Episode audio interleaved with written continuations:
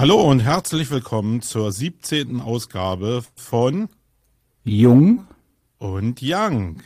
Hallo yes. und schön, dass ihr wieder dabei seid. Schön.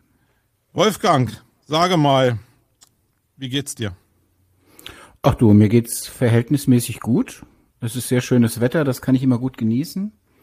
Ich bin jetzt aus der Agentur nach Hause gefahren. Heute war ich eigentlich in der Agentur, aber ich bin nach Hause gefahren, weil bei uns ähm, die Straßen komplett saniert werden im ganzen Ort, da wo, also in dem Ort, in dem die Agentur ist. Und ja, das äh, entsprechend Lärm, die baggern da drei Meter aus und dann hatte ich auch so das Gefühl, wahrscheinlich genau während, während unserer Aufzeichnung wird dann wahrscheinlich irgendein Kabel durchgebaggert oder so. Deswegen mache ich das jetzt von zu Hause aus, aber ich genieße super, super das Wetter aktuell. Also bei uns hier scheint die Sonne und es ist richtig schönes Herbstwetter, sind so 16, 15, 16 Grad. Ich liebe das. Ich liebe den Herbst, aber ehrlich gesagt liebe ich eigentlich jede Jahreszeit. Deswegen, ja, mir geht's eigentlich ganz gut. Echt Matsch, Winter, ihr fällt ja auch, obwohl bei euch ist ja richtiger Winter. Hier in Berlin ist ja mhm. oftmals wirklich nur Matsch und da mag ich den Winter überhaupt nicht so. Hast du nicht so eine so ein Verlangen gerade nach äh, mehr Licht im Winter? Also ich wohne ja wirklich auf über 600 Metern Höhe, hier so im hessischen Mittelgebirgsgebiet äh, und wir haben tatsächlich sehr häufig sehr schöne Wintertage. Weil oft, wenn es im, im Tal noch nebelt morgens und das auch eine Zeit lang sich dann hält, dann ist das bei uns schon wunderbar schön und klar und kalte Luft und ja, also ich mag den Winter schon. Allerdings muss ich sagen, bin ich tendenziell eher ein Sommertyp. Also von mir aus könnte es auch länger warm sein im Jahr und weniger kalt, aber ja, so ist es nun mal und dieser die Sonnenstunden, die Sonnenstunden sind ja einfach weniger. Die sind ja auch egal, ob du jetzt auf 600 oder auf 2000 wohnst, sind ja weniger, oder? Naja, wie gesagt, also es ist tatsächlich so, dass wir sehr häufig hier schon keine Nebel mehr haben morgens und dann im Tal bis 10, 11, manchmal 12 Uhr mittags das noch so diesig ist und dann haben wir hier schon mehr Sonnenstunden. Das merke ich im Übrigen auch an dem Ertrag meiner Photovoltaikanlagen. Weil die schon im Winter auch gut brummen, obwohl da ja Eis drauf ist und, und gefroren und so. Ne? Mhm. Ja, Sonnenstunden. Naja, gut. Also ich werfe ganz gerne mal im Winter einfach hier so eine Kunstlichtlampe an im Büro, weil mir schon ein bisschen die, die Strahlung und das Licht fehlt. Das merke ich schon. Bei uns äh, sind halt die Sonnenstunden reduziert. Also einfach, weil die Sonne äh, später aufgeht und früher untergeht. Aber ähm, ja, ist ja mein eigenes Ding. Ich habe ge das Gefühl, das wird auch mit dem Alter immer schlimmer. Also, ich meine, du bist ja erst 39, ich bin 53. Da ist natürlich ein bisschen Diskrepanz dazwischen, frage ich einfach in den 100 Jahren nochmal. Nee, nee, mit den Zahlen, das hast du wie immer verwechselt. Ich bin nicht 39, aber ich bin halt jung. Naja, ja, vom Namen her. Ähm, will ich nicht weiter vertiefen, weil sonst würde dir der zu sehr an die Psyche gehen und das wäre mir unangenehm.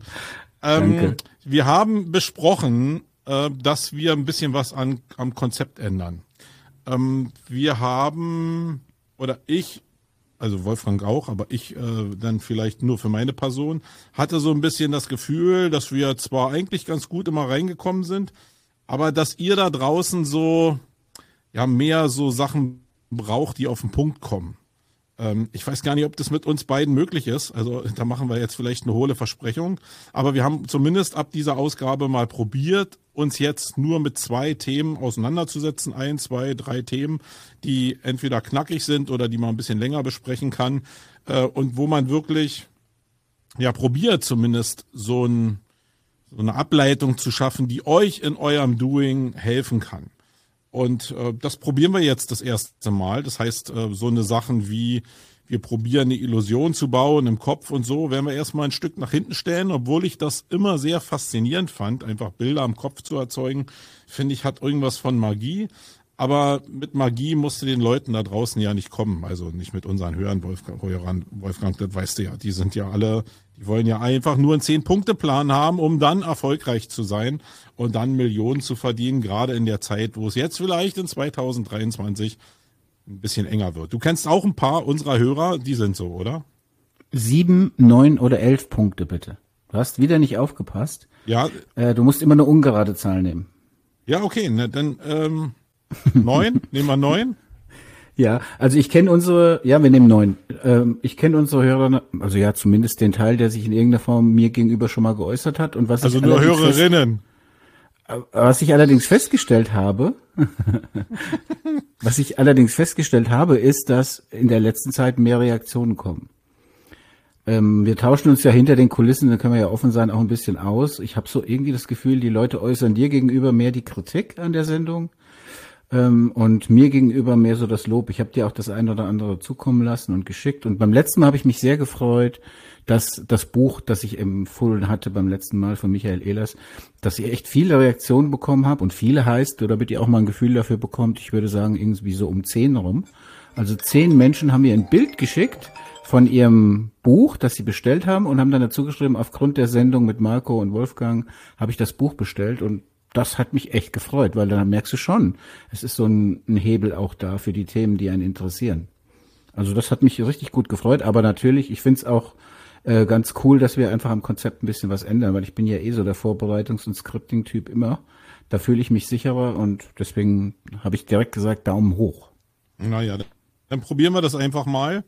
Ähm, und ich habe, also ich bin ja trotzdem dran. Wir wollen das also so machen, dass einmal der Wolfgang irgendwie mehr oder weniger die Themen und die Moderation hier macht und einmal ich.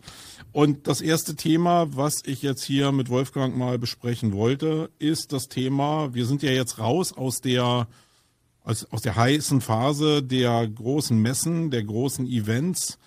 Ähm, jetzt kommt noch irgendwie SEO Day, zumindest in meinem Kopf, und dann kommt noch so eine OMX und eine SEOCom am Ende des Jahres. Aber ich glaube, die große Saison an Events ist durch. Und mich würde mal interessieren, Wolfgang, du warst ja nun auch bei sehr vielen Veranstaltungen, hast da gesprochen, hast moderiert, teilweise hast du nur Besuch, hast du sie nur besucht. Ähm, wie ist so dein Fazit? Wie, wie ist nach Corona überhaupt die Stimmung? Was geht, was geht nicht? Wo denkst du, wo wird's wo, hingehen?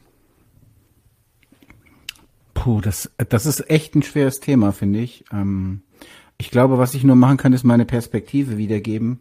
Die Lösung habe ich ehrlich gesagt direkt vorneweg auch nicht. Also der Punkt ist, die Wahrnehmung von mir war sehr ambivalent. Es gab viele Dinge, die ich auf den Konferenzen gesehen habe oder die in der Organisation waren, bei denen ich dachte, okay, es hat sich eigentlich überhaupt nichts verändert. Also es kam mir so ein bisschen vor wie vor Corona. Und zwar auch in manchen, naja, ich will nicht sagen negativen Dingen, aber Dinge, die man vielleicht hätte verbessern können. Lässt sich natürlich von außen immer leicht sagen. Aber ähm, im Großen und Ganzen war zunächst erstmal bei mir das Gefühl, ja, yeah, jetzt geht's wieder raus. Und deswegen war ich ja auch im Juni richtig, also ich war wirklich richtig down, als ich wegen Corona nicht zur Campix kommen konnte. Das hat mich richtig mitgenommen. Dann kamst du ja immer noch mit deinen Kommentaren und dann, ja, mit deinem, mit deinem Mitleid, Hashtag nicht. Ja. ja. Ja, und also ich habe mich dann wirklich wahnsinnig gefreut, als es dann echt losging. Und ja, also es, ich glaube, die Vorteile und die Nachteile, die vor Corona schon da waren, die sind eigentlich geblieben. Aber unter den Aspekten, die wir jetzt alle so haben, mit Klimawandel, mit ökologischem Fußabdruck, mit CO2-Bilanz etc., also Themen, die vielleicht vor drei, vier Jahren noch nicht so auf dem Zettel waren, leider, wie sie heute glücklicherweise sind, so, ähm, fällt einem deutlich mehr auf, welchen Aufwand man betreiben muss, um zu einem Live-Event zu kommen. Das, das ist mir aufgefallen. Also du fährst hin, du buchst ein Hotel, du ähm, ja hast ja dann die ganzen Reiseaufwände drumherum etc. Also das ist schon enormer Aufwand, den du betreibst. Das ist, würde ich jetzt mal auf der Negativseite buchen und da hat sich ja nichts verändert gegenüber vorher. Ähm, natürlich hast du auch die Vorteile und die Vorteile und in meinem Fall muss ich sagen, ich bin ja schon so ein Sozialisierungstyp. Ich mag das ja, mit Menschen mich zu treffen und auszutauschen. Mm, also in meinem Fall überwiegen eindeutig die Vorteile von, von Live-Events. Also ich liebe das und ich war jetzt letzte Woche beim OMT und bei den anderen Events, bei denen ich war. Heißt, auf die Frage, was hat sich verändert, so gefühlt hat sich gar nicht so wahnsinnig viel verändert, finde ich. Was schon zu spüren war, hm, ich muss mal überlegen, wie ich das ausdrücken möchte. Also ich möchte das so sagen, bei den etwas kleineren, spezielleren Events, wie zum Beispiel jetzt, eine, ich war ja bei einem Softwareanbieter auf dem, auf dessen Partnertagen. Oder ich war ja jetzt hier beim OMT, wo sich ja auch die Online-Marketing-Bubble trifft. Oder die Marketing-Bubble. Da hast du kaum gemerkt, dass weniger Resonanz da war. Beim OMT eigentlich gar nicht, weil die Räume waren voll es war richtig so eigentlich wie früher, ne? Also es war richtig voll und richtig schön und alles gut. Bei den großen Events, also jetzt nehme ich mal die Köln-Messe und ich war ja auf der Eisenbahnmesse Speaker auch und äh, das ist ja auch eine Riesenveranstaltung. Da hast du natürlich schon krass gemerkt, dass wenig los war in den Hallen. Jetzt haben wir aber alle Aussteller. Ich hatte ja dort auch Kunden, also wir haben Eisenbahnkunden in der Agentur. Und ich war ja selbst in der E-Commerce Area und da waren auch Aussteller, bekannte Zahlungsanbieter, Payment, äh, Auktionsplattformen und so weiter. Und dann eben die Speaker und die Veranstalter von der Messe. Und egal mit wem du gesprochen hast, die haben alle gesagt, Tag eins und zwei ging so. Tag drei, das war der Tag, an dem ich gesprochen habe, wirklich echt richtig erschreckend leer. Es hatte so ein bisschen was von Cebit im Endstadium. Ähm, also das, ich, ich war ehrlich gesagt, um ganz ehrlich zu sein, war ich ein bisschen traurig, weil mir die Leute leid getan haben, die da an den Ständen saßen. Teilweise sehr aufwendig gestaltete Stände. Und es waren wirklich keine Leute da. Also der ganze Gang war leer. Und du denkst dir dann so, okay, was für ein Aufriss für so wenig Impact nachher. Also, Antwort auf deine Frage ist so ambivalent das Gefühl. Eigentlich finde ich es cool, sich wieder zu treffen. Dann hast du das Problem mit den Reisen, die du machen musst, um an einen bestimmten Ort zu kommen. Und dann war aber auch deutlich zu spüren, dass die Akzeptanz bei großen Messen nicht mehr so da ist. So, das ist jetzt mal so meine erste, mein erstes Fazit. Also ich habe ja in der Vorbereitung auf diesen Podcast mir auch noch einen anderen Podcast angehört, nämlich den auf äh, 3x Digital, ähm, wo der Stefan Hamann den Michael Artung zum Beispiel Atok äh, interviewt hat und den ähm, Viljo Krechting. Ähm, und da ging es zum Teil auch um die Eisenbahnmesse, die du da besprochen hast und wo du gesprochen hast, äh, wo es auch schon bei dem Aufwand, wo auch Michael gesagt hat, dass der Aufwand sehr hoch war, wenig los war. Aber was mich natürlich auch immer interessiert, ist, wie auf so großen ähm, ja, Leitmessen wie der de Mexico zum Beispiel, wie da die Resonanz war, gerade an ja, an, an, an Teilnehmern. Und da höre ich komischerweise sehr viel Unterschiedliches. Ich war leider dieses Jahr nicht da. Ich glaube, es war im Nachhinein ein Fehler, mich zu entscheiden, da nicht hinzugehen. Nicht, weil das mich jetzt da so getriggert hätte, sondern einfach, um ein eigenes Gefühl dafür zu bekommen, äh, wie schlagfertig diese, diese Messen noch sind. Und jetzt hat ja äh, Michael gesagt, dass er es schon deutlich leerer fand. Also er, er hat so von 50 Prozent gesprochen. Andere habe ich wieder gehört, die gesagt haben, nö, das ist genauso wie früher gewesen.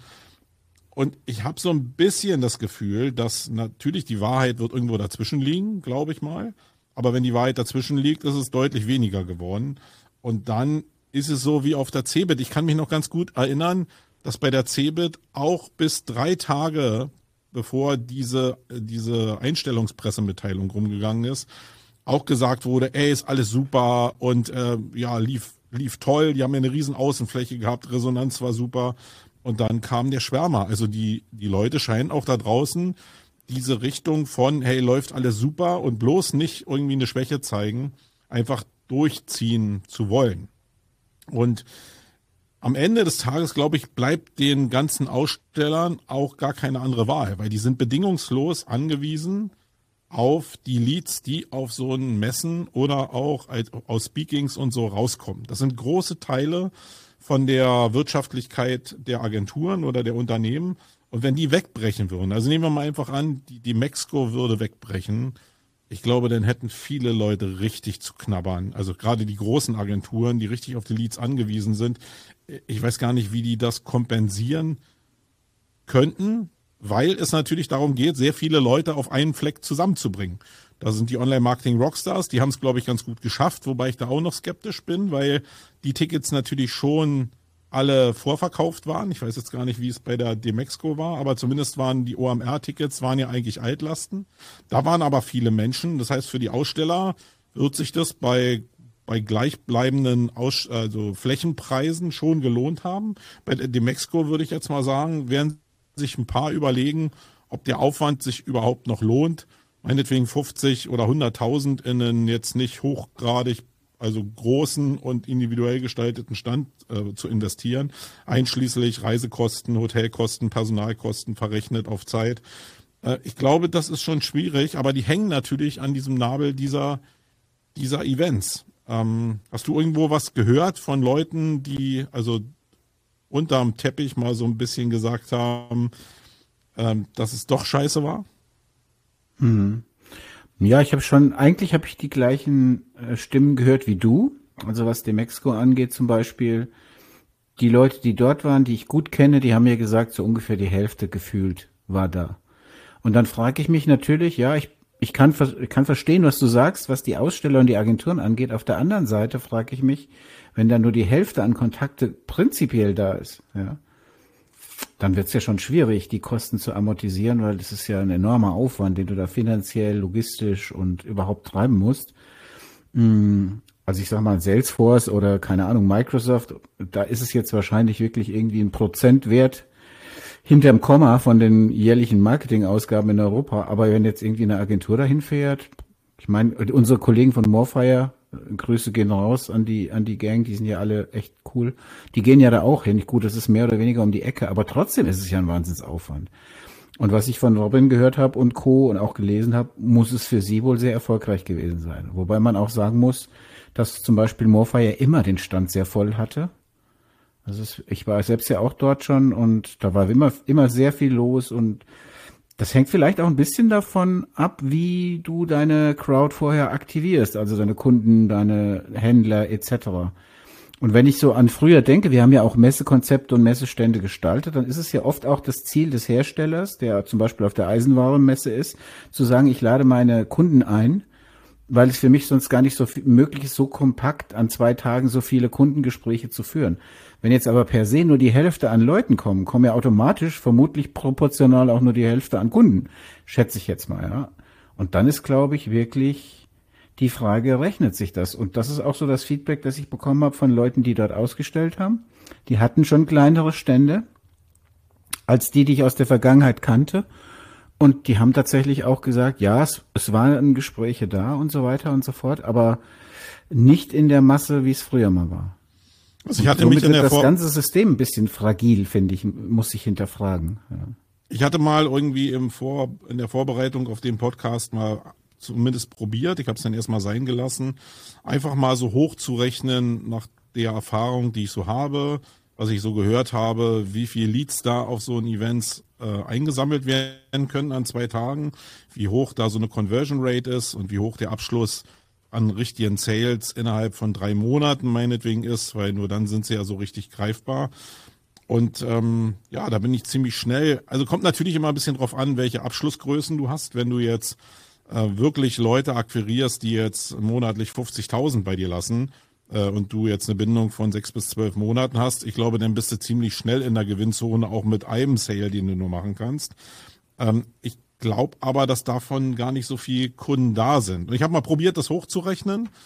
Ähm, das kann ich vielleicht mal, wenn euch das interessiert, in einen der nächsten Wayne-Podcasts mal machen, weil die Slides habe ich angefangen. Ich würde sie natürlich ganz gerne noch ein bisschen mit Daten füttern, weil eine Menge jetzt aus dem Bauchgefühl gespielt ist, von Hörensagen. Äh, wenn ihr also da draußen mir irgendwie durch die Blume einfach ein paar Informationen geben wollt, weil ihr schon mal ausgestellt habt, ähm, oder ja jetzt gerade oder Erfahrung habt über die Firmen und da irgendwelche Daten habt, dann lasst die mir gerne zukommen, weil ich finde das schon interessant, um dann davon ableiten zu können, wie rentabel ist es zum Beispiel für Agenturen, wirklich auf so eine Demexco zu gehen oder auf eine OMR zu gehen. Ähm, wie sind da die Conversion Rates wirklich? Weil eins stelle ich auch fest, viele Firmen sind da einfach gar nicht mehr da. Manche sind noch da, weil sie einfach auch Angst davor haben, glaube ich, nicht mehr da zu sein. Ich kann mich noch erinnern, als äh, Grüße gehen raus an Riot, die ja auch immer bei der Demexco Riesenstandpartys gefeiert haben. Und die waren irgendwann gar nicht mehr da, wo sich, wo ja klar war, dass irgendwie die Branding-Zeit mit Draufzahlen durch ist und einfach die Rentabilität gar nicht mehr da ist. Ähm, aber da ist in der Szene natürlich auch so ein bisschen rumgegangen, nur können die sich das nicht mehr leisten, etc. pp. Ähm, und da verbrennt man natürlich was und diese, diese Entscheidung zu treffen ist natürlich mega schwer. Also wie gesagt, äh, lasst mir einfach ein paar Daten zukommen, wenn ihr welche habt. Und dann würde ich das nochmal aufbereiten. Wie ist es denn grundsätzlich im Vergleich zwischen Offline-Events und Online-Events oder Hybrid? Hast du da jetzt eine Entwicklung in der, in der Stoßzeit jetzt gesehen? Die Mexiko hatte gar nichts mehr äh, in Online angeboten. Äh, wie ist da dein Empfinden? Ist da überhaupt irgendwas von Online übrig geblieben? Also es ist erstaunlich wenig übrig geblieben, finde ich. Und das ist eigentlich auch das, was ich eingangs meinte. Ich finde, es hat sich so keine Evolution eingestellt. Und das ist eigentlich echt enttäuschend. Und ausnahmsweise würde ich auch sagen, das ist kein deutsches Phänomen. Ich kritisiere ja sehr gerne und ausreichend äh, die deutsche Digitalisierungs ähm, Ambitionen, so sagen wir mal so. Äh, aber es ist, glaube ich, tatsächlich so, ja, also der OMT jetzt zum Beispiel hatte einen Livestream von allen Räumen, du warst ja, glaube ich, auch dabei, mhm. digital, hat jetzt auch Aufzeichnungen rausgegeben an die Teilnehmer und so. Das finde ich eigentlich, das war so eine gute Kombi irgendwie. Wir hatten auch tatsächlich, wir waren mit äh, vier Leuten vor Ort aus der Agentur und hatten auch nochmal drei, vier, die in der Agentur den Stream geschaut haben oder sich Vorträge rausgesucht hatten. Also ich finde, das ist eine ganz gute, sinnvolle Umsetzung, wie der Mario und sein Team das gemacht hat. Ähm, aber insgesamt ist so von diesem Virtualitätsding, ja, ist irgendwie sehr, sehr wenig übrig geblieben, finde ich. Ich meine, da gab es ja auch die Odyssey zum Beispiel bei dir so als mal so ein Impuls in die Richtung.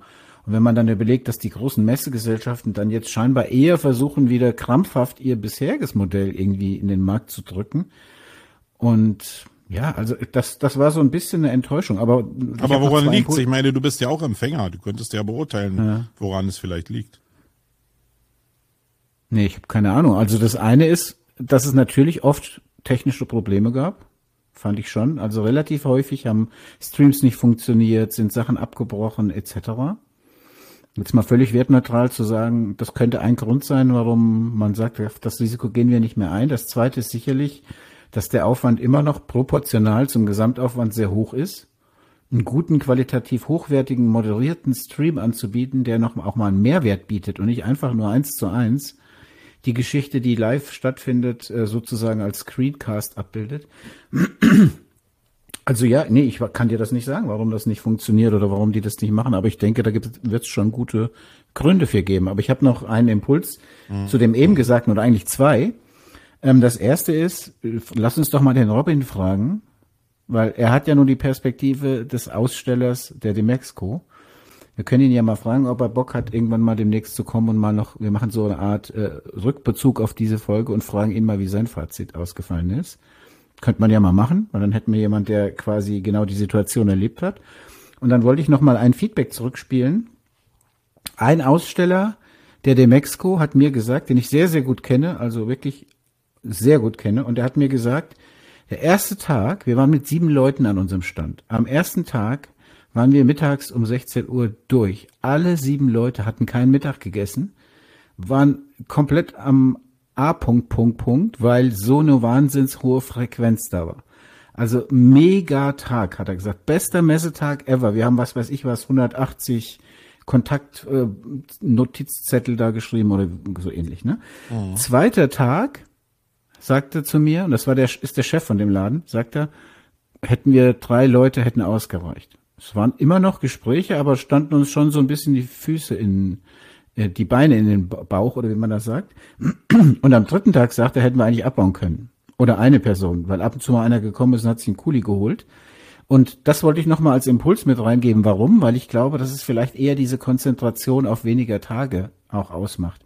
Also weil ich glaube, dass Menschen sagen, okay, ich nehme den Aufwand auf mich, ich fahre morgens früh hin, mach gezielt meine Dinge, die ich machen möchte, gehe die, geh die ganzen Sachen ab und gehe dann abends auch wieder nach Hause oder fahre wieder zurück oder so.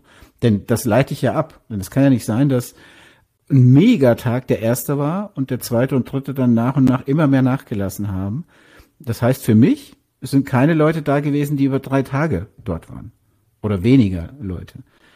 Und das wäre vielleicht nochmal so eine Ableitung. Und da seid ihr ja mit der äh, Campex ja auch in die Richtung gegangen, dass du gesagt hast, ich verdichte ein bisschen, mache nicht mehr eine ganze Woche und so. Ähm, wobei, wobei ich das Witzige da finde und die, die mich kennen und die ich gut kenne und die das jetzt hören, die wissen, wen ich meine, dass es doch durchaus eine ganze Crowd gibt, die sich jetzt einfach schon eine Woche ins Hotel eingebucht hat, ja. Die ignorieren einfach latent, dass es keine Veranstaltung gibt und kommen trotzdem eine ganze Woche. Das finde ich ja auch mal sehr cool. Ja, da sind schon ein paar Verrückte mit bei, das stimmt schon. Äh, ich will noch mal was sagen zu den ähm, Online-Geschichten. Ja, wir haben da auch eine Menge äh, Geld verbrannt. Wir haben da auch eine Menge probiert, äh, eine Menge Learnings rausgezogen. Nicht nur Learnings, die jetzt in Richtung Event gingen, sondern die gerade in Richtung Metaverse-Möglichkeit und Kreierung von Welten gingen und so.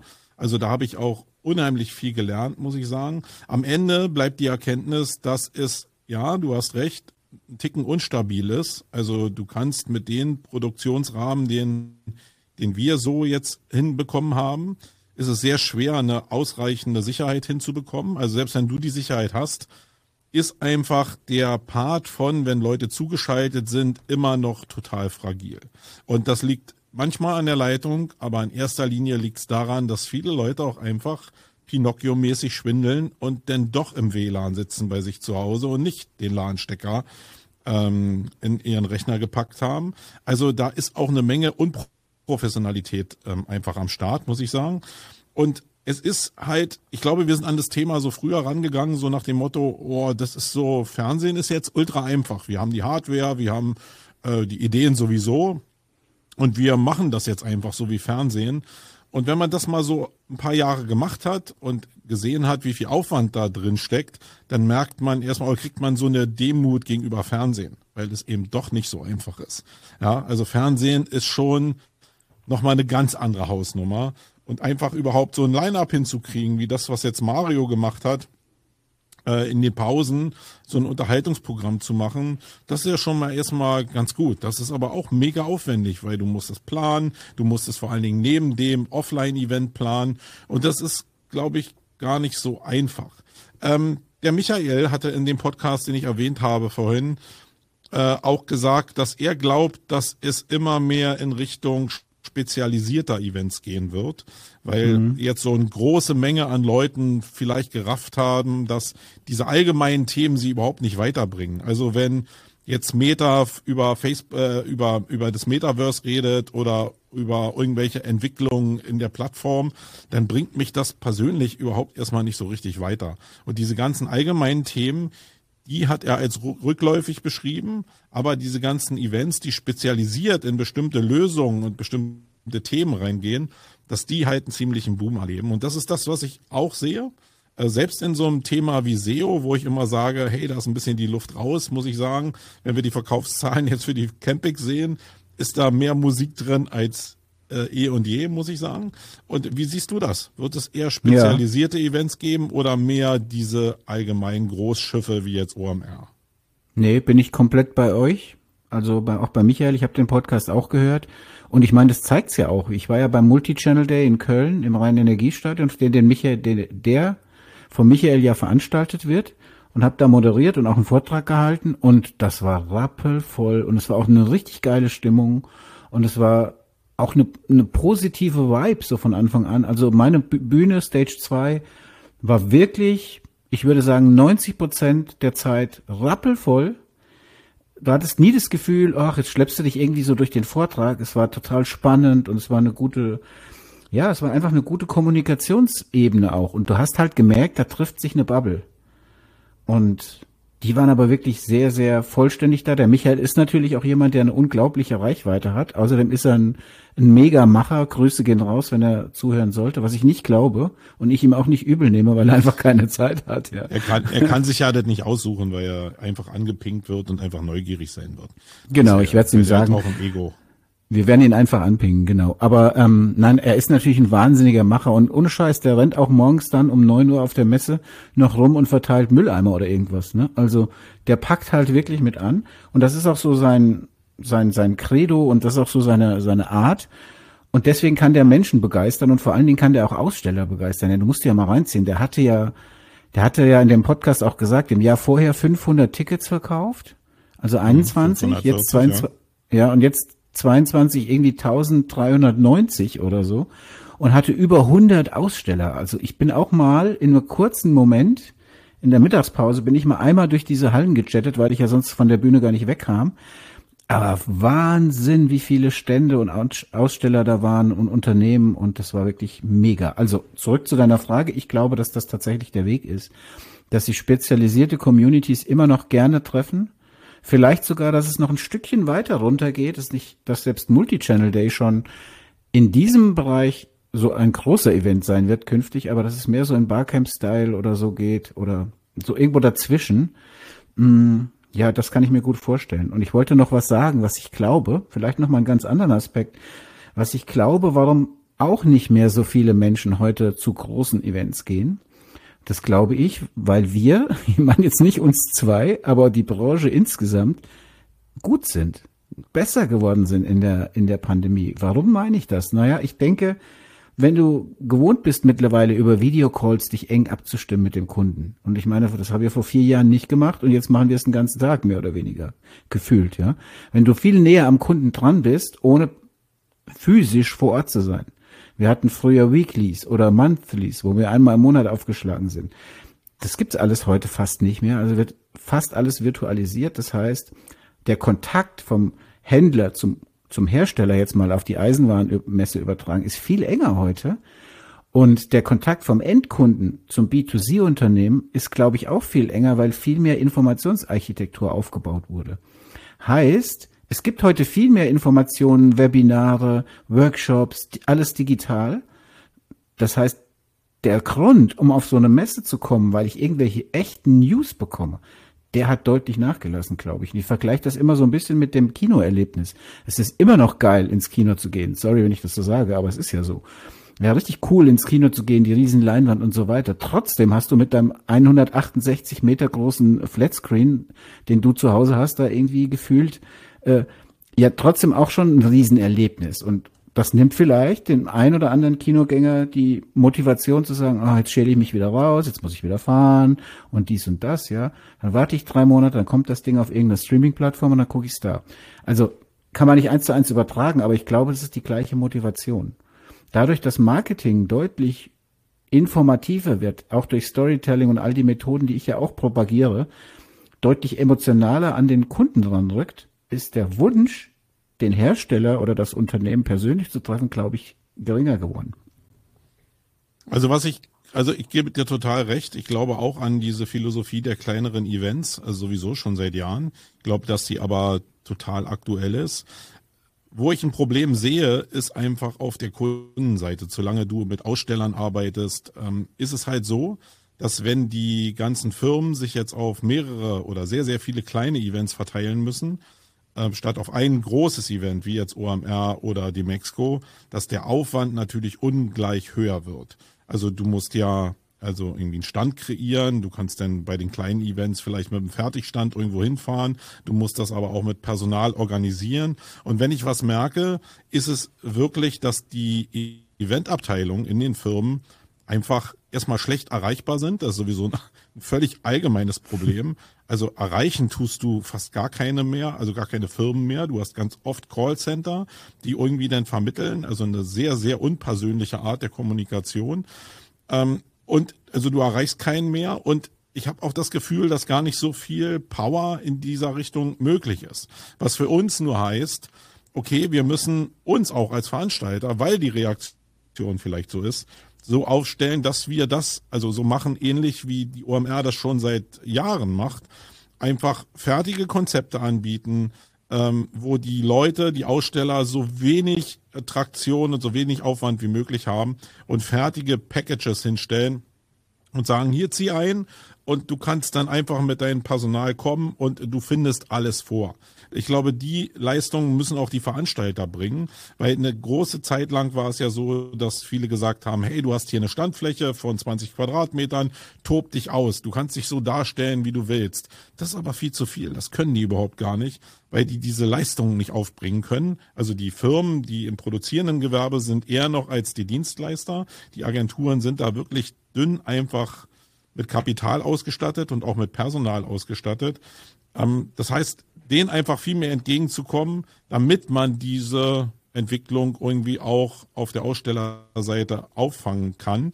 Das wird auch eine, eine Sache sein, die die Mexiko vielleicht machen muss, dass sie einfach kleinere Packages anbieten, um diesem Problem auch entgegenzuwirken und auch sagen, okay, ja, hier hast du einen Standardstand von kostet 15.000 Euro meinetwegen für zwei Tage, stellst du dich rein, kannst äh, den Backdrop irgendwie selbst in der Grafik bestimmen und sonst kriegen alle das Gleiche und es geht halt einfach um dein Produkt, kannst noch ein TV-Gerät mitbringen, stellst du hin, kannst dein eigenes individuelles Video abspielen und sonst geht's einfach um den Kontakt und schnell zu vermitteln, was du eigentlich machst.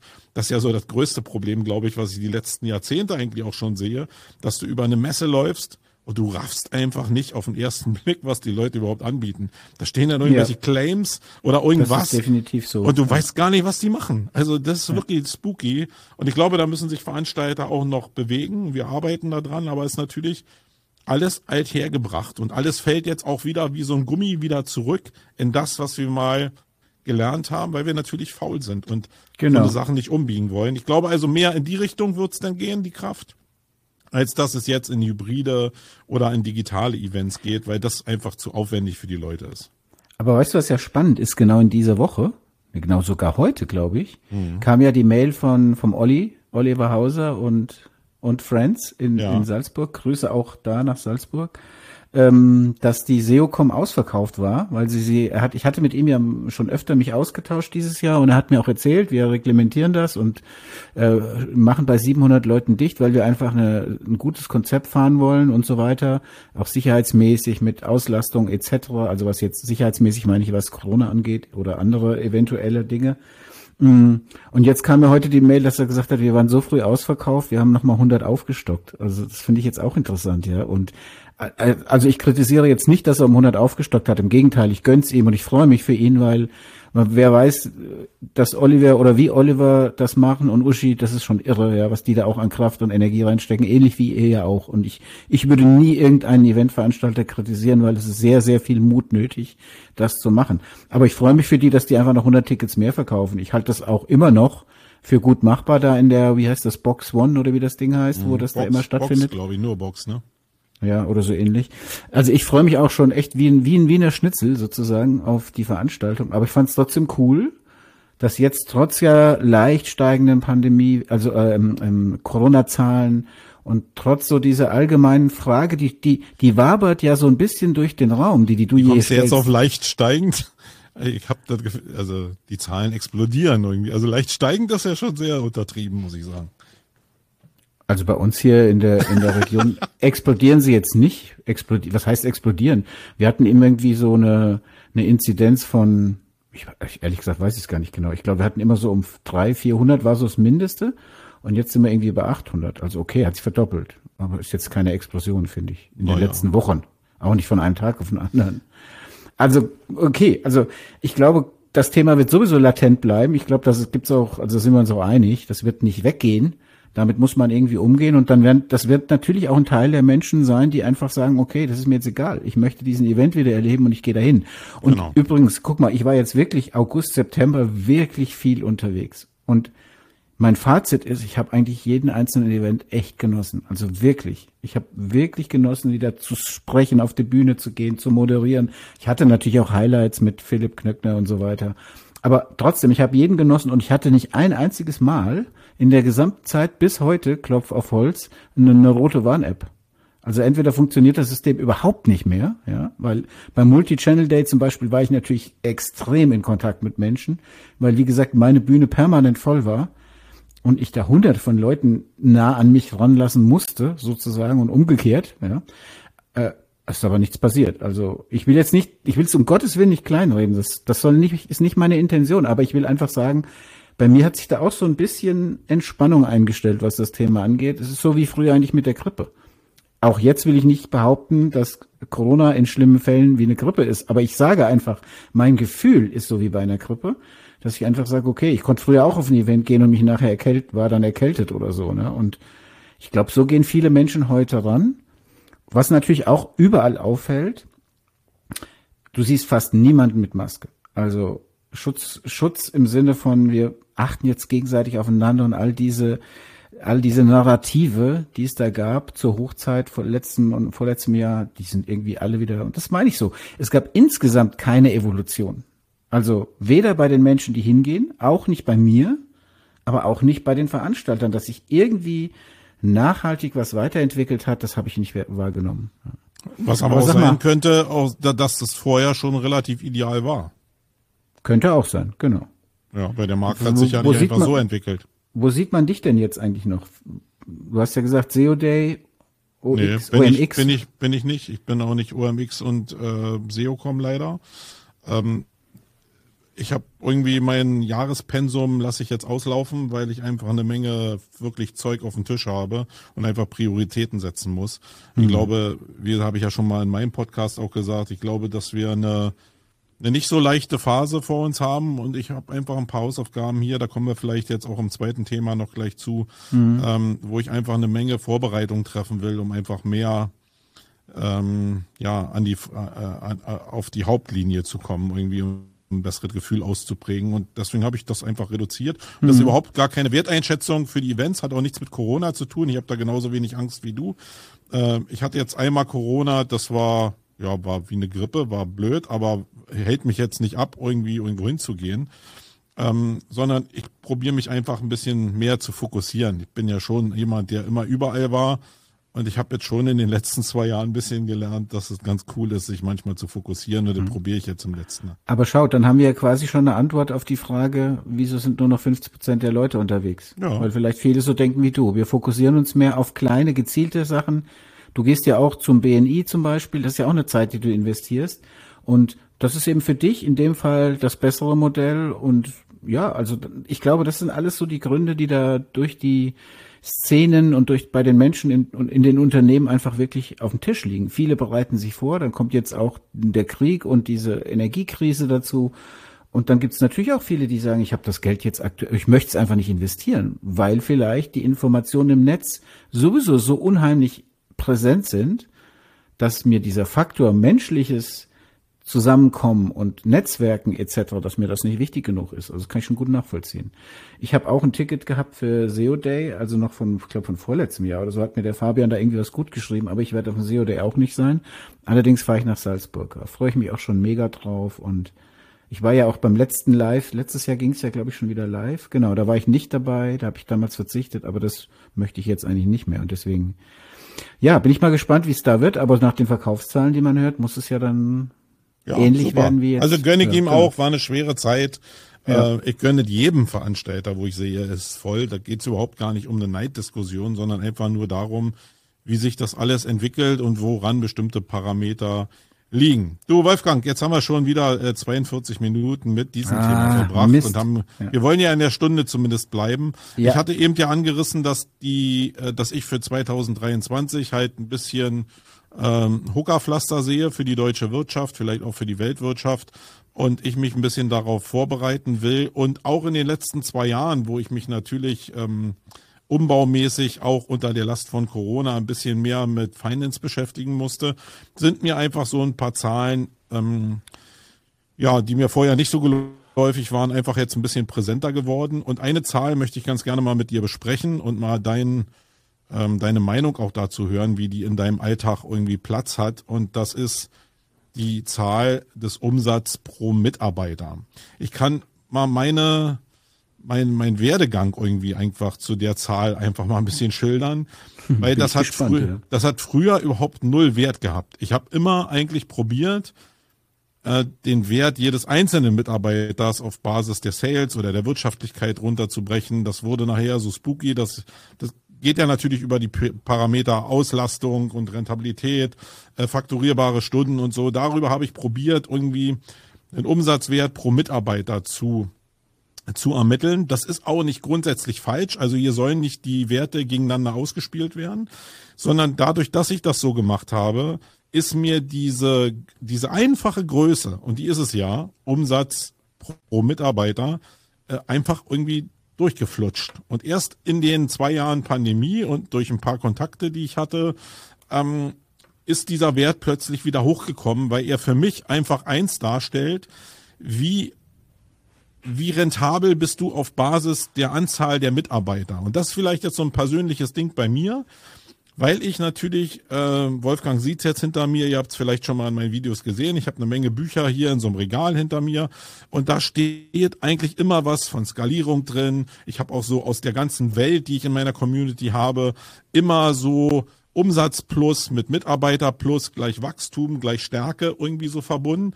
Und ja, bei mir war es auch so, dass ich Aufträge hatte und dann einfach Mitarbeiter reingeholt habe und nicht so hundertprozentig auf diesen Wert geachtet habe, nämlich ähm, Gesamtumsatz der Firma pro Mitarbeiter.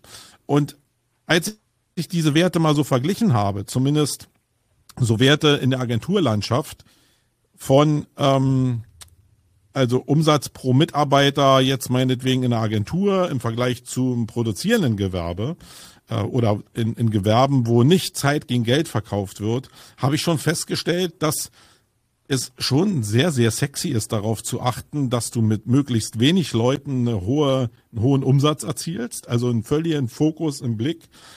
Und ich habe eben auch gesehen, nochmal optisch, auch als ich bestimmte Branchen miteinander verglichen habe, äh, dass die dass die Zahlen, die daraus generiert werden, und ich habe jetzt hier einfach mal das so für die Agenturlandschaft runtergerechnet, dass ich einfach ein paar Firmen, wo ich so eine gefühlte Größe hatte, äh, einschließlich unserer Agentur, mal runtergebrochen habe und bin so bei 50 bis 70.000 äh, Euro Umsatz pro Mitarbeiter gekommen. Und wenn ich dann so auf Basis Marco, von... ganz kurz, Zwischenfrage. Ja? 70.000 Euro Mitarbeiter pro Jahres, also pro Jahr, pro Umsatz, äh, pro, also pro Mitarbeiter im Jahr in Relation ja. zum Gesamtumsatz, meinst du jetzt, oder?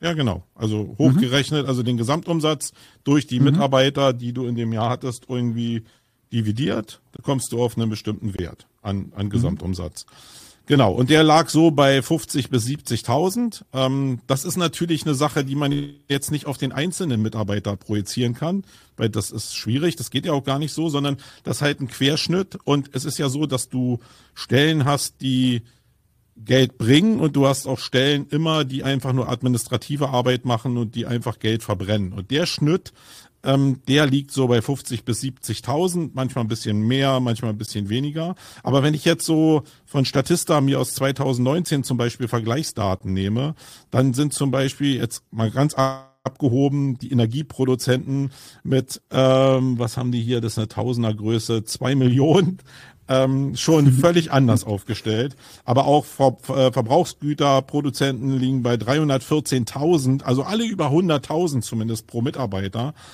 wo ich schon gemerkt habe, dass das wirklich auseinanderklafft in der, in, in der, in der Effizienz der Mitarbeiter, die ich so selbst im Kopf hatte. Weil, wie gesagt, nochmal, das war für mich immer verbunden, äh, mehr Wachstum, mehr Umsatz, mehr Mitarbeiter.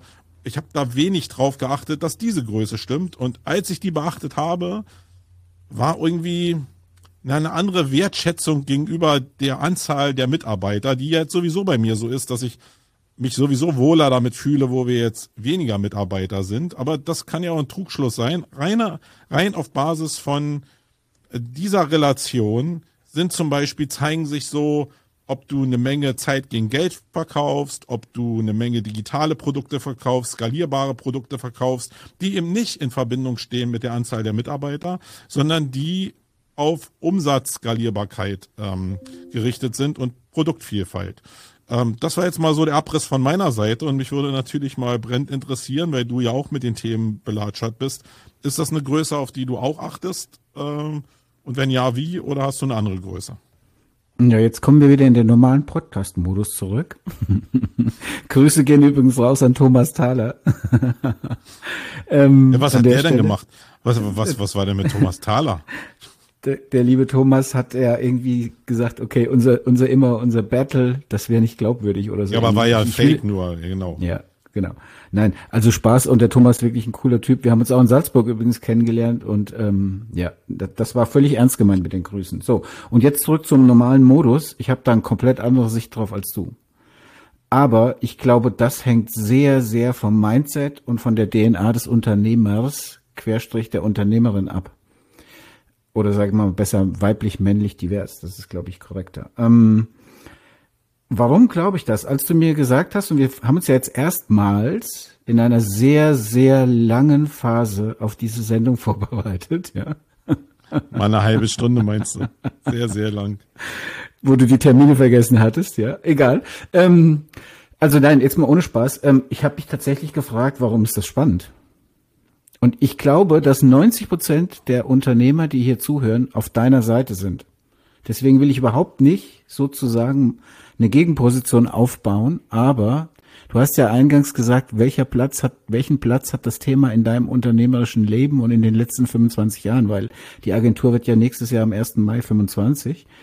Und ganz ehrlich, null.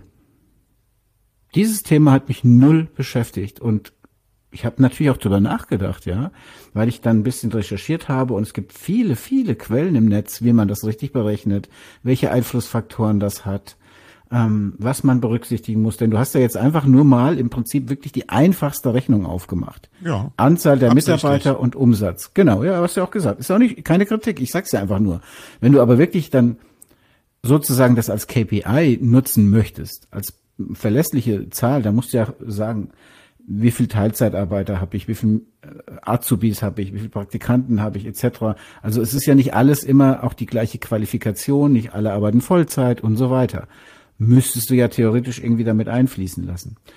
Mm, also mein, also welchen Platz hatte das Thema bei mir? Ich finde es spannend und ich habe auch die Zahlen gesehen, die du recherchiert hast. Den Vorteil habe ich ja gegenüber unserer Audience jetzt. ja. Und ich habe ich hab die da Range reden wir nämlich nicht drüber. Genau, und ich habe die Range gesehen, die dabei ist und das also das hat mich schon ein bisschen überrascht, muss ich sagen. Wobei sich ja, und das ist jetzt auch das eher Unspannende, ich sag mal, es hat sich ja so ein Median irgendwie gebildet und da ringsherum auch so ein bisschen Varianz. Also es war ja schon zwischen 50 und 70.000 Euro Jahresumsatz, so in, den, in der Summe, glaube ich, lag man da so im Durchschnitt. Gab natürlich ein paar Ausreißer, aber was ich eigentlich sagen wollte, bei mir hatte das nie einen Platz und weißt du warum? Ich habe darüber nachgedacht. Bin ich jetzt ein schlechter Unternehmer? Weil ich darüber nie nachgedacht habe. Ich glaube, bei uns steht einfach tatsächlich der Teamgedanke nicht nur im Namen, sondern auch wirklich, also in meinem Mindset. Ich habe, ich wüsste gar nicht, warum ich einzelne Mitarbeiter nach Umsatz miteinander vergleichen sollte. Warum? Also ich habe eine Gesamtbilanz, ich gucke mir die Bilanz des Unternehmens an, das mache ich regelmäßig zusammen mit meinem Kollegen Thorsten Karabka. Ähm, Grüße gehen raus. Grüße gehen natürlich raus, auch ans ganze Team, wenn ich über euch rede. Natürlich. Und der Thorsten ist der wesentlich, wesentlich bessere Datenanalyst als ich. Ich gucke mir aus der kurzfristigen Erfolgsbilanz, so heißt das ja in der, in der Fachsprache, gucke ich mir zwei, drei Metriken an oder zwei, drei Zahlen, die ich halt einfach zuordnen kann. Gucke, steht da ein Plus oder ein Minus und wie entwickelt sich das im Vergleich zum Vorjahr und zu den Jahren davor. Und das ist ehrlich gesagt mein Maßstab. Jetzt weiß ich gar nicht, ob das schlecht oder gut ist, ob die Hälfte der Menschen sich jetzt totlacht da draußen, aber für mich war immer nur wichtig, wie performt das Team. Mm, und ich habe in Vorbereitung auf die Sendung überlegt, was könnte denn der Vorteil sein, wenn ich jetzt das pro Mann oder Frau oder divers ausrechne. Und ich bin auf keinen Vorteil gekommen. Außer dass ich mehr Zeit und Energie reinstecken muss und ist ja im Ende teile ich ja quasi das Unternehmensergebnis dann in bei uns jetzt 18, 17, 18, 20 Einheiten auf und guck bei jedem einzelnen, bist du produktiv oder nicht. Aber ist das nicht so, dass ich dann mit den Leuten, die unterproportional erfolgreich sind, müsste ich ja dann ein Gespräch führen, müsste sagen, guck mal, Marco verdient aber viel mehr in, die, in der Agentur als du, für die Agentur, macht mehr Umsatz. Mhm. Aber, aber du brichst das ja, also du, ich glaube, das ist ja auch die Denkschwierigkeit. Deswegen mag ich diese Zahl eigentlich schon. Weil du mhm. ist ja wieder, also die Zahl beinhaltet ja, dass man es runterbricht auf den Mitarbeiter. So ist die Zahl mhm. ja angelegt. Ne? Ähm, aber eigentlich ist ja der, die Schlussfolgerung, die ich damit zumindest hatte, ist ja eigentlich eine Rentabilitätsvorstellung, wie viel Mitarbeiter welchen Umsatz erwirtschaften können. Und mhm. einfach die Überlegung daraus, könnten denn nicht auch 15 Mitarbeiter einen höheren Umsatz eigentlich erwirtschaften? Äh, oder ist es denn einfach so, dass wenn ich einen mhm. rausnehme aus dem Spiel, äh, geht jetzt der Umsatz einfach runter? Weil was ich mhm. in, in, unter Corona jetzt wirklich gelernt habe, ist, dass ich schon sehr stark verwundert war, dass ich mit weniger Leuten teilweise sehr, sehr viel effektiver war, hatte ich das Gefühl. Und in mhm. der Relation auf den Gesamtkosmos des Unternehmens gerechnet, schafft ihr das ein Bild, zu dem, was eigentlich möglich wäre. Und das hat ja weniger mit Team Spirit zu tun oder so, sondern einfach damit, äh, ist es vielleicht auch, würde ich das auch mit 15 Mann hinkriegen, was dann eben wieder heißen würde, dass ich vielleicht an der Schraube der Produktivität und der fakturierbaren Stunden der einzelnen Mitarbeiter schrauben könnte oder jetzt sagen könnte, okay, ist denn jetzt meine äh, meine Assistentin, äh, könnte die nicht bestimmte Aufgaben, die auch ähm, umsatzrelevant sind, übernehmen, um einfach äh, den ganzen, den, die ganze Rentabilität der Firma auf Basis äh, der, der Mitarbeiter nach oben zu ziehen, weil wir wissen ja beide, dass der Personalkostenansatz in einer Agentur äh, schon exorbitant hoch ist und ein großer, der größte Teil der Ausgaben allgemein darstellt. Deswegen, ja. ich habe mich auch immer wieder in der Vorbereitung erwischt, diese Zahl runterzubrechen auf die Wirtschaftlichkeit eines einzelnen Mitarbeiters. Aber darum geht's, glaube ich, nicht, sondern es gibt nur mhm. So, einen, so einen globalen Blick, glaube ich, darauf, wie, wie viel du eigentlich brauchst an Mitarbeitern, um eine gewisse Wirtschaftlichkeit für dich zu erreichen. Okay, jetzt hast du mich, jetzt weiß ich, äh, wo du hin willst und da, da bin ich auch bei dir. Ich glaube, es gibt so eine Kosteneffizienzgröße irgendwie. So eine, es gibt auch so einen Breakpunkt, aber ich glaube, dass der sehr individuell ist bei jedem Unternehmen. Also ich würde, ich könnte mir jetzt nicht vorstellen, dass man, dass man in irgendeiner Form ableiten kann und sagen, in einem Dienstleistungsunternehmen mit einem Dienstleistungsumsatzanteil von x Prozent, ich sage jetzt extra mal keine Zahl, ist die, ist die optimale Mitarbeiterzahl 45, weil, ja, also ich glaube, dass das sehr, sehr stark davon abhängt, was du machst, in welcher Ausprägung du das machst und so weiter. Aber ich bin total bei dir. Ich glaube, dass das sagen wir mal, also ich habe sogar eine Studie gelesen. Leider äh, habe ich mir die nicht notiert, müsste ich mal gucken, ob ich die noch finde. Aber da stand tatsächlich so drin, dass die haben also analysiert, wie wie ist, wie steigerungsfähig ist der Umsatz pro Mitarbeiter in welcher Unternehmensgröße? Und das Fazit war, je kleiner das Unternehmen, umso mehr Potenzial hast du. Also bis zu einer gewissen Größe, wo sie dann gesagt haben, hier ist quasi der Break. Ich weiß wirklich die Zahlen nicht mehr, aber ich, ich glaube, da ging ja auch deine Frage hin, ja, dass man sagt, okay, wenn ich jetzt plötzlich merke, mit sechs Leuten wie du oder mit fünf oder zehn, bin ich sehr viel effizienter als vor der Pandemie mit 20, ja dann kann ich ja jetzt überlegen, wenn ich das Modell jetzt skaliere, was ich aktuell fahre, von 6 auf 12 oder 20, von 10 auf 20 wieder, kann ich dann nicht diese gleiche Effizienz beibehalten und damit dann ja auch wieder mehr Umsatz machen etc., aber auf dem Niveau, wie es jetzt mit denen ist. Also das finde ich total legitim, darüber nachzudenken. Ich glaube, ich glaube, ich habe auch überlegt, wie gesagt, warum ist das für mich nie so wichtig gewesen? Ich glaube, weil Umsatz ist natürlich ein super wichtige Kennzahl für ein Unternehmen und auch der Gewinn, muss man auch mal sagen, ja. Und äh, das sind natürlich Sachen, auf die man schaut. Aber ich glaube, wir haben wirklich im Unternehmen auch noch andere Werte. Und ich habe auch als Unternehmer andere Werte. Zum Beispiel Stabilität. Das ist, wenn ich jetzt, wenn du mich fragen würdest heute, was ist das Schönste, was die Agentur dir gibt als Unternehmer?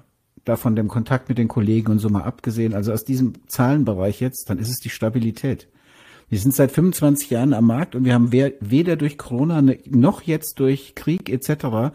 wesentliche Dellen erlebt. Und das ist nicht, möchte ich jetzt nicht flexen, sondern es geht mir einfach nur darum zu sagen, okay, wir haben verschiedene Leistungsbereiche und bei uns war es immer so, dass wenn im Print mal ein bisschen weniger los war, ja, dass dann irgendwie das kompensiert wurde durch was anderes. Online-Marketing oder äh, Programmierung oder whatever, ja. PR, wir machen ja auch Media viel und so. Und Deswegen glaube ich, Stabilität und Zufriedenheit von mir und von den Mitarbeitern, das ist auch ein wichtiger Wert. Und deswegen habe ich nie so auf den Umsatz, auf die Kosteneffizienz von den Mitarbeitern geschaut, glaube ich. Aber wenn du so mehr Umsatz je Mitarbeiter machst, bist du ja eigentlich noch stabiler, weil du noch genau. mehr den Wünschen eines Mitarbeiters entsprechen kannst. Und ich sage mal, es gibt, glaube ich, zwei Denkmuster, die ich so in meinem Kopf habe. Einmal hatte ich schon gesagt, dass man vielleicht überlegen kann, ob man neben dem Agenturalltag sich mehr mit Produkten beschäftigt, die irgendwo skalierbar sind, die genau an der Schraube eben ohne viel Personalansatz oder minimierten Personalansatz einfach den, diesen Wert nach oben bringen. Und ich glaube, wo es extrem wichtig ist, und da seid ihr, glaube ich, eher gerade an der Schwelle, wir waren mal an der Schwelle, sind es jetzt nicht mehr, ist, glaube ich, genau dieser Weg zwischen 15, äh, 25 Mitarbeiter, wo Zwischeninstanzen in der Verantwortung eingezogen werden müssen. Und das sind auf einen Schlag dann plötzlich, wenn du Abteilung bildest oder hier so viel Good Manager und so, plötzlich geht eine Menge an fakturierbaren Stunden einfach in Führung.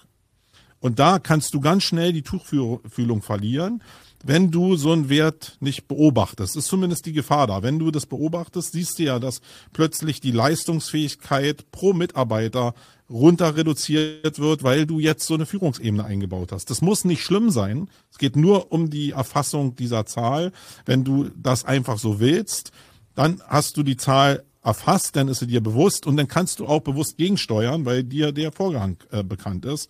Aber ich glaube, viele machen genau in dieser Phase glaube ich, den Fehler, bestimmte Zahlen, also das ist nur eine Zahl, nicht so richtig zu beobachten und merken dann gar nicht, dass sie immer unrentabler werden ähm, in einem Bereich, wo du meinetwegen Zeit gegen Geld verkaufst. Und deswegen ist es, es ist ja super einfach zu ermitteln. Und deswegen ist es so eine Zahl, die für mich zumindest so eine Sexiness hast, weil die einfach da ist. Du musst einfach nur den Umsatz nehmen, nimmst deine Mitarbeiter und vergleichst dich irgendwie mit irgendwelchen Marktwerten und dann hast du erstmal eine schöne Zahl im Blick. Und wie gesagt, das ist keine Zahl, die andere ersetzt, sondern es ist nur erstmal so eine einfach schnell ermittelte Zahl, die neben vielen anderen Zahlen eben auch wichtig sein kann.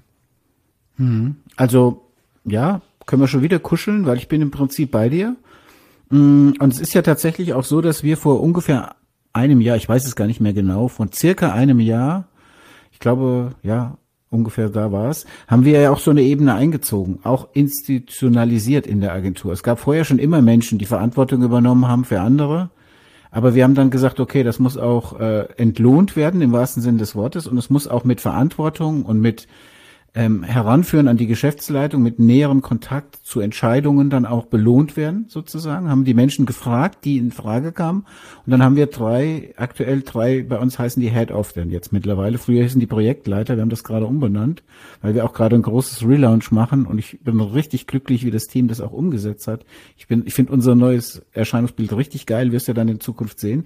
Aber was ich sagen wollte ist, wir haben diese Ebene eingezogen und trotzdem gucke ich mit meinem Kollegen oder mein Kollege und ich, wir schauen uns einfach die Monate an. Also jeden Monat, wie war der letzte Monat? Und das war jetzt dann im letzten Jahr im Prinzip dieser Prozess, den du beschrieben hast. Und ich, natürlich sind die Projektleiter, die haben zum Beispiel einen Projektleiter oder ein Head-of-Meeting freitags, wo sie nochmal ihre einzelnen Teamwochen besprechen. Und in der Zeit sind sie nicht produktiv. Der Punkt ist aber, wir wurden dadurch nicht weniger rentabel. Also die Stunden, die da verloren gegangen sind, sind in irgendeiner anderen Form. Aber rentabel ist, glaube ich, jetzt die falsche Gegengröße, Wolfgang. Weil okay. der Kost, die Kostenseite da in dem Wert ja überhaupt nicht drin ist. Rentabilität entsteht ja aus Umsatz minus Kosten. Mhm. Dann hast du eine Rentabilität, so grob erstmal. Äh, mhm. Und das ist ja da überhaupt gar nicht drin. Da ist mehr eigentlich der Sales-Ansatz drin dass du sagst, okay, die Anzahl der Mitarbeiter, wie viel Umsatz müssen die dann machen und wie kann ich den denn steigern? Dass die auch alle einen Kostenapparat erzeugen können, der vielleicht das sogar auffrisst, was du da an Umsatz baust. Das ist in der Zahl überhaupt gar nicht drin, sondern es geht einfach nur mhm. darum, ähm, zu sagen, okay, wie viel, also einfach die Entscheidung, ist jetzt eine Assistentin oder ist ein SEO-Mitarbeiter? Ist ja nicht auch viel mehr in der Lage, selbst am Sales mitzuarbeiten, um diese Werte mehr nach oben zu kriegen, die ja sonst hm. gar nicht am Sales beteiligt sind. Dafür hm. ist der Wert in Richtung nur mit dem Fokus Umsatz glaube ich, schon bewusstseinsbildend, aber hat nichts mit dem Kostenapparat zu tun. Äh, aber äh, wird ja, nicht verwechseln. Ja. Aber das, ja, okay, alles gut, gut dass du es nochmal eingesortiert hast, aber das muss ich nochmal sagen jetzt an der Stelle und ich will auch mal eins ganz klar machen ich möchte nicht zu viel über unsere Agentur reden, weil das ist ja hier kein Sales Pitch, aber es ist tatsächlich so, wir haben auch Kunden verloren in diesem Jahr. Also es ist auch nicht alles rosarot bei uns, aber und jetzt kommt's, da kommt dann unser SEO Team und sagt, wir haben können wir uns mal unterhalten, wir haben folgende Upsale Ideen und entwickelt quasi und dann habe ich zu denen gesagt, ich hatte diese Woche mit meiner Kollegin Grüße gehen auch an die Monika raus, ein längeres Gespräch, wo ich gesagt habe, Monika, ich finde das mega, aber ganz klar ist auch, du, du musst kein Sell machen, du bist SEO, ja. Also, aber wenn du eine Idee hast und dafür begeistert bist und das bei deinem Kunden platzieren willst, natürlich, ja. Also warum nicht? Deswegen hast du völlig recht. Kann man natürlich dann überlegen, wie geht vielleicht noch mehr Umsatz mit der Infrastruktur, die man hat, etc. Also also gerade auch im Blick auf Zielvereinbarungen oder so. Ne? Ich kenne halt sehr mhm. viele Agenturen, da machen die SEOs halt nur SEO und dann ziehen die sich total darauf zurück. Und ich glaube, dass das eine verschenkte Chance ist. Also ein eine so eine Diskussion, die letzte Woche ja auch losgebrandet ist, ist, warum zum Beispiel SEOs in Amerika deutlich mehr verdienen.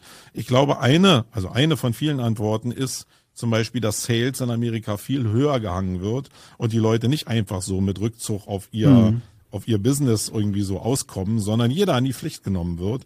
Und das wäre vielleicht eine Folge, die aus der Zahl vielleicht eben auch noch so rausfließt.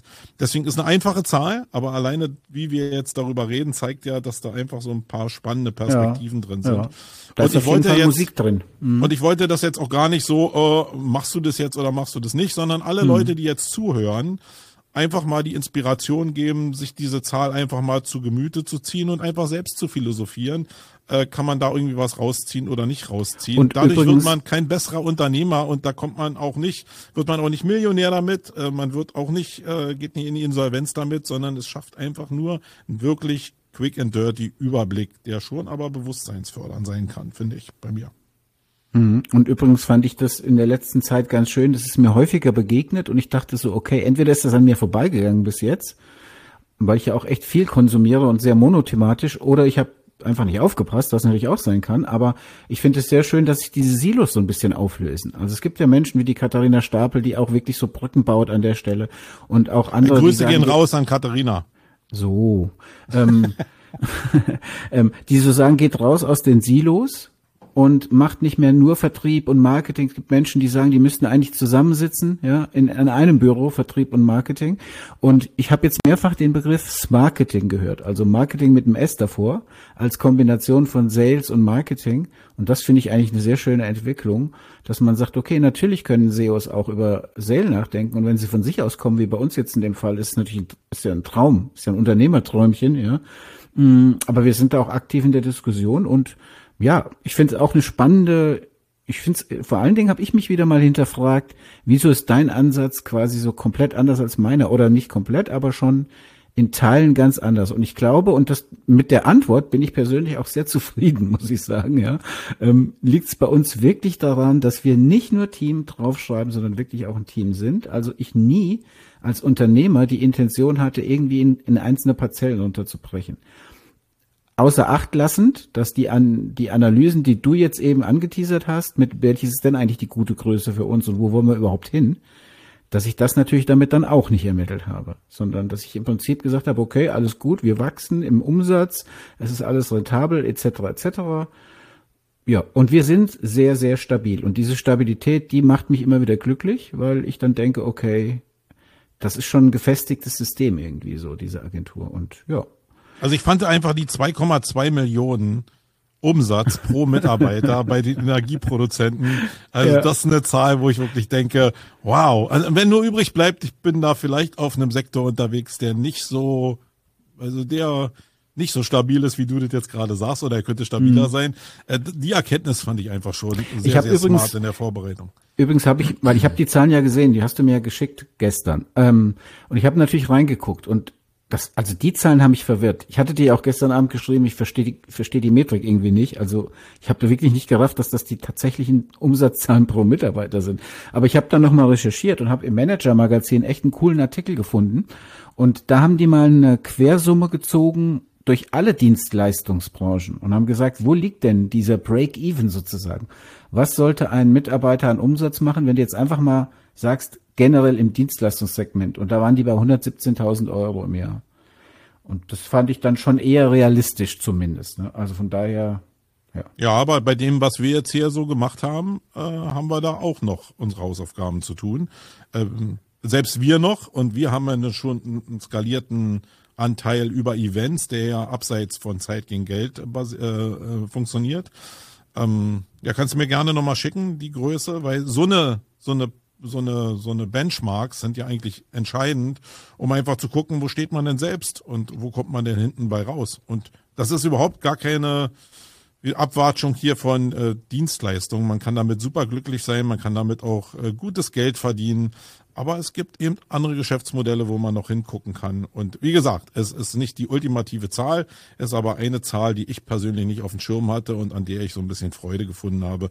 Und die wollte ich einfach mal mit euch teilen. Mensch, ähm, Wolfgang, wir sind jetzt wieder bei einer Stunde zehn, obwohl oh. wir eine neue Konzeption hatten. Mann. Ich hoffe, den Hörern ist diesmal so ein bisschen, ja, ich meine, klar, wenn Leute nichts mit Events zu tun haben, dann werden die da so ein bisschen rumgeeiert sein. Ich glaube, auch bei den Mitarbeitern wird jetzt diese Zahl, die wir jetzt hier besprochen haben, auch äh, vielleicht eher uninteressant sein.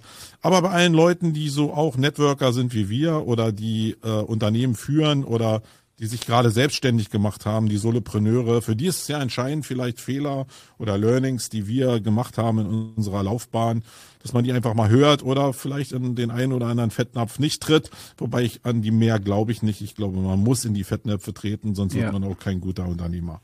Das glaube ja. ich auch. So, wir haben aber noch ein Ding, was wir immer zum Schluss machen, nämlich hier so eine ein paar Bücher einfach hier vor die Kamera zu halten, die virtuelle, die ihr nicht sehen könnt, aber ähm, einfach ein paar Bücher vorzustellen oder ein paar Sachen vorzustellen, die für uns toll sind. Nicht ein paar, sondern jeder eins. Und fang du doch mal an, Wolfgang, diese Woche. Mhm. Ja, ich habe wieder ein Buch, wobei wir ja gesagt haben, es muss nicht immer ein Buch sein, es kann auch nee. etwas anders sein. Es kann mal ein Film sein oder ein Podcast oder was, was immer. Und wir machen ja gerade Podcast und ich bin ja aktuell sehr viel zum Thema Social Audio unterwegs, habe auch heute wieder eine Einladung bekommen zu einem Talk und so. Freue mich da tierisch drüber, weil ich Social Audio für wirklich relevant finde. Siehe letzte Folge.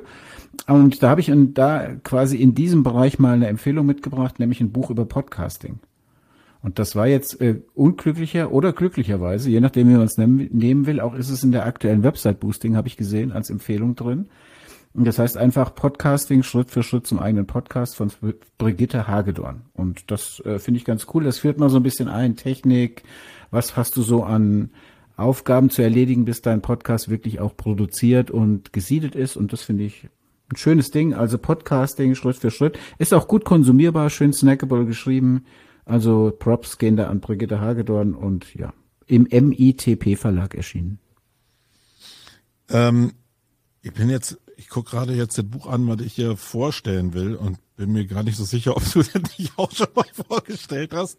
Aber egal, das würde ja einfach nur die Wertschätzung dem Buch, äh, dem Buch gegenüber irgendwie. Ähm, ich hatte ähm, noch keine Bücher von den äh, netten Leuten aus. Nee, nee, aber äh, ich halte es mal hoch hier. Hattest du das schon am Start? Nein, ich hatte es tatsächlich noch nicht. Ich hab's, okay. ich liebe es aber. Äh, mhm. Dann ist gut. Also, äh, meine Buchempfehlung äh, geht in Richtung ähm, Kundenhirne verstehen, Umsatz erhöhen, nämlich das Buch äh, Psycheting von der guten und geschätzten Sarah Weitenauer. Da gehen auch Grüße raus. Ja, äh, Teil unserer Bubble. Grüße. Wirklich ein, ein super gemachtes Buch, weil es einfach nicht so einfach in Schriftform gehalten ist, sondern eine Menge Skizzen, eine Menge Grafiken drin sind, so Scribbles und einfach die Beispiele, die da drin sind, einfach schön snackable runtergebrochen sind. Dafür liebe ich es wirklich, gehe das echt auch oft durch, gerade wenn ich Seiten optimiere und gucke, ob ich da bestimmte Parameter noch ändern kann, weil es eben nicht den Zehn-Punkte-Plan gibt, sondern ja, am Ende ist es ja immer so ein Potpourri aus Möglichkeiten, die man irgendwie hat. Und dieses Buch, finde ich, ist eine wirkliche Empfehlung. Ähm, wer sich das noch nicht geholt hat, könnte sich Stimme das holen. ich vollumfänglich zu. Und die Sarah ist ja auch immer mit einer Seite in der Website Boosting vertreten, wo sie so einen Aspekt beleuchtet, finde ich auch immer ganz cool. Ja. Genau. Ja. Äh, sonst, äh, ich hatte noch auf dem Schirm jetzt hier, aber das hätte ja den Rahmen gesprengt. Auch siehst du ja, wie lange das jetzt gedauert hat. Äh, die Meta Connect war ja ähm, jetzt gestern. Äh, da ist eine Menge rausgekommen mit neuen Brillen und so. Ja, die Oculus ähm, Quest Pro zum Beispiel die ich äh, gleich bestellt habe. Äh, mal gucken, die muss über einen Umweg, die wird ja nicht nach Deutschland geliefert. Also musste ich mal meine österreichische Community hier irgendwie ähm, ich vermute, der Umsatz pro Mitarbeiter geht jetzt in den Keller, die nächsten ja, Wochen. Ja, ist, äh, naja, ist, ist noch aushaltbar, glaube ich. Aber die ist schon mit 1799 jetzt schon ein Schiff, also von Kosten auch.